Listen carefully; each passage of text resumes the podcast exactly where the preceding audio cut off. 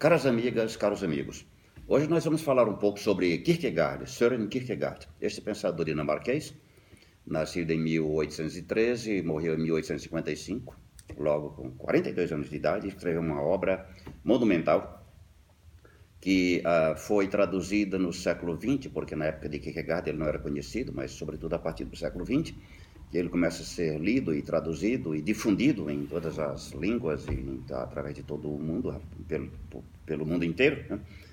As obras também são traduzidas para o português, evidentemente. Uh, nós, quando se fala de Kierkegaard, as primeiras obras que se vêm assim à tona, que vêm à tona é uh, Temor e Tremor, que ele escreveu em 1843, O Conceito de Angústia, de 1844, ah, na, no mesmo ano em que também ele publica As Migalhas Filosóficas, em 1844.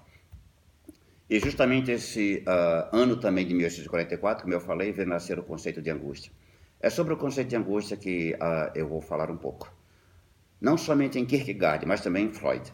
Então, tanto em por que Kierkegaard e Freud? Porque, na verdade, ambos. Freud jamais leu Kierkegaard. Não existe nenhuma menção na obra de Freud sobre Kierkegaard. Pela simples razão de que Kierkegaard ainda não era conhecido no começo do século XX, quer dizer, não era tão conhecido como depois ele se tornou conhecido, depois dos anos 20, mas no início do século XX ele não era conhecido ainda. Mas o que importa não é tanto isso. O importante assinalar é, sobretudo, a coincidência de intuições, a coincidência de visão, de descoberta que existe entre o inventor da psicanálise e Kierkegaard. Por exemplo, no, justamente no conceito de angústia. Para nós uh, entendermos bem, se é que se pode entender este conceito de angústia, nós devemos nos debruçar sobre justamente aquela comparação que faz tanto Sigmund Freud, né, no século XX, uh, como também Kierkegaard no século XIX, entre uh, o medo, a angústia e o susto. O susto ele é caracterizado por aquela repentinidade, por aquela subitaneidade. Alguma coisa acontece, por exemplo, um tiro que você ouve, uma coisa, uma explosão, a pessoa se assusta. Já o medo, ele é positivado, ele tem um objeto, ele tem um objeto positivo. Você tem medo de algo que se aproxima, de um desastre que você vê que tá, está acontecendo, de uma ameaça que se faz explicitamente a você. Já com relação à angústia, ela tem um objeto ou não? Sim, ela tem um objeto. Tanto Kierkegaard, quanto depois Freud, como também Lacan, vão dizer que a angústia também tem um objeto, só que esse objeto não é positivado. Você tem angústia, mas não sabe de quê. Para Kierkegaard, a angústia de quê? Do nada.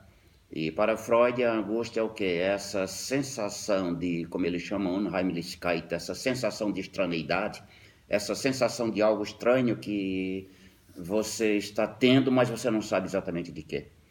Então, a obra emblemática de Kierkegaard sobre a angústia é justamente o conceito de angústia, como eu falei, publicado em 1844. Com relação a Freud, ele fala, evidentemente, a própria experiência analítica levou justamente a elaborar, reinterpretar uh, o conceito de angústia, já a partir dos primeiros escritos, mas quando se fala do conceito de angústia, quando se fala da angústia propriamente em Freud, então se pensa primeiramente, por exemplo, nas conferências de introdução à psicanálise de 1916 1917, que ele deram em Viena. Depois também o livro emblemático de 1926, que é justamente chamado Inibição, uh, Sintoma e Angústia. E depois, em 1933, com as uh, ulteriores ou novas conferências de introdução à psicanálise, onde Freud aborda o conceito de angústia, ou na verdade ele reinterpreta, porque aquilo que caracteriza o inventor da psicanálise é uma contínua reinterpretação ou revaloração. Né?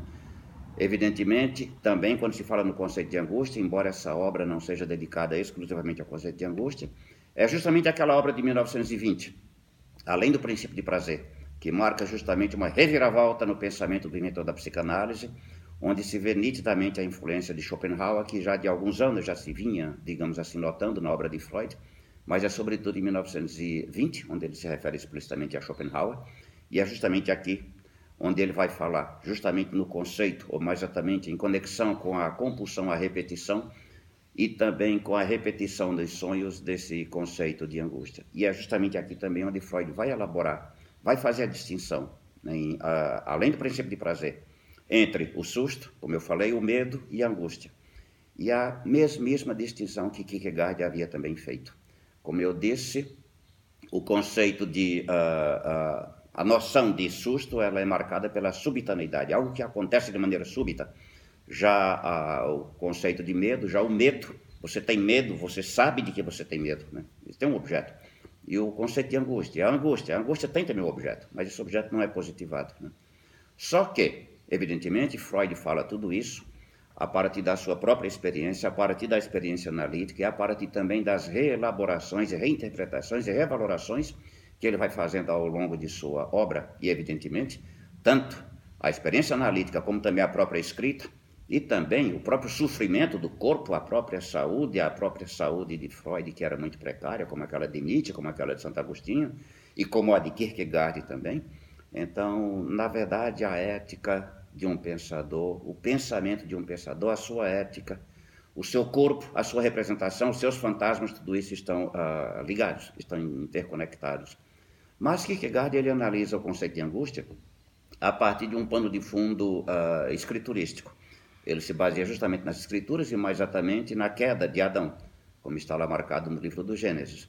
O que caracteriza a queda de Adão, que depois uh, Santo Agostinho foi elaborar sob a expressão pecado original, é Santo Agostinho que vai elaborar o pecado original, antes não se falava assim de pecado original, o teólogo tertuliano fala de vicium originis, é Santo Agostinho que vai elaborar a noção de pecado original propriamente dita, teologicamente falando. Né?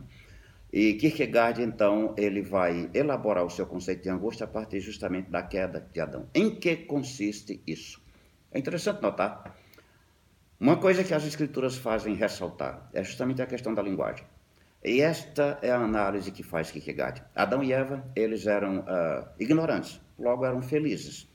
Existe o provérbio nos Estados Unidos que fazem que uh, ignorância é felicidade. É, eram felizes, eram felizes. Mas quando, ele, quando eles ouvem uma voz, uma voz do interdito, dessa, dessa linha demarcatória aqui não passarás. Não passa, não, não, não devem comer deste fruto, desta árvore. Desta árvore não pode comer de todas as árvores do paraíso, mas desta árvore não devem comer. Evidentemente, nem Adão nem Eva vão entender esse interdito, mas algo os inquieta. E é aqui onde Kierkegaard justamente vai fazer a sua sutil e acurada análise. Eles estão, evidentemente, mergulhados na natureza, assim como a criança, que está próximo também, como diz Kierkegaard, do reino da animalidade, onde é capaz de sentir mais acuradamente a, o medo, a ameaça, a angústia, está imerso na natureza. Né? Adão e Eva ainda não, segundo Kierkegaard, não simbolizaram, por assim dizer, não sintetizaram. Não houve ainda uma síntese Aquela palavra, aquele interdito, na verdade, uh, chama a atenção deles. Não podem passar por quê? É neste momento, segundo Kierkegaard, que uh, começa então justamente a inquietação e a pergunta, mas por quê? Por quê? Eles não entendem. Kierkegaard faz notar, através de uma elaboração, ou mais exatamente através de uma formulação da uma formulação bem, uh, nós pudéssemos dizer, elíptica, ele chama isso de uma simpatia antipática e uma antipatia simpática. O que é que isso quer dizer? Aquele estado em que se encontram Eva e Adão é um estado no qual eles estão bem, eles se acham bem. Por outro lado, alguma coisa os incomoda. É quando eles ouvem aquela interpelação, é quando eles ouvem aquela voz, aquela ameaça. Alguma coisa os incomoda eles querem deixar agora, ou na verdade eles ficam curiosos para saber o que é que está uh, ali, o que é que está além, o que é que está depois. Ao mesmo tempo eles se sentem bem nesse estado em que eles se encontram, mas alguma coisa os interpela. Por que não podemos, uh, não podemos ultrapassar essa linha demarcatória? E é neste momento que se apodera deles então a interrogação. Eles querem mudar. Mudar para quê? Aqui eles se sentem bem, mas por outro lado algo os uh, interpela. Lá eles não conhecem, então eles querem mudar. Mudar para quê? Eles não sabem. O que é que eles querem? Eles não sabem. Então eles se angustiam. De quê? Diz que Kierkegaard, do nada. É exatamente aquilo que Freud também vai dizer. Você não sabe de que você realmente tem angústia. Que angústia é inconsciente. E todo desejo é acompanhado de angústia. É naquele momento que, na verdade, o desejo começa em Adão e em Eva. Como diz São Paulo na carta aos Romanos, capítulo 7, versículo 7 se a lei não me dissesse não cobiças, eu não cobiçaria. É naquele momento em que a lei me interpela, é naquele momento em que a lei me diz não cobiças que eu começo a cobiçar, segundo Paulo. E essa análise, é através dessa análise também que vai Kierkegaard. É interessante notar que, para o inventor da psicanálise, o remorso, embora ele, como eu falei no começo, ele não se refira a Kierkegaard, mas o remorso, ele não vem depois do ato cometido. Na verdade, ele já está presente. Por quê? Porque todo desejo é um desejo inconsciente. O sujeito deseja o quê?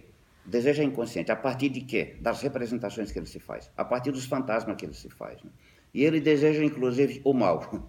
Só que o difícil, do ponto de vista analítico, é admitir que você é autor daquele próprio mal que você deseja. A si próprio e aos outros também. Por isso que todo desejo acarreta angústia. Mas uma angústia que é inconsciente. Então, o que marca, na verdade, depois da transgressão do ato, a pergunta que nós podemos fazer é, a partir dessa própria leitura de Kierkegaard também, que ele deixa pressupor também, e como Freud o faz explicitamente, na verdade, a, o remorso já está lá, a angústia já está lá, só que essa angústia é inconsciente. Então, é muito interessante notar, é muito curioso notar essa coincidência de uh, intuições e de descoberta que se dá justamente entre o filósofo dinamarquês Kierkegaard, que viveu no século XIX, e o inventor da psicanálise Sigmund Freud, cuja obra se desenvolveu basicamente quase toda ela no século XX. Então, é nesse sentido que é imprescindível, digamos assim, uma leitura, não no sentido de simplesmente uma comparação para dizer, ou para se perguntar se Freud leu ou não leu Kierkegaard, isso não importa. O interessante notar, o importante notar é a coincidência de visão que dois pensadores tiveram sobre o mesmo problema. Muito obrigado.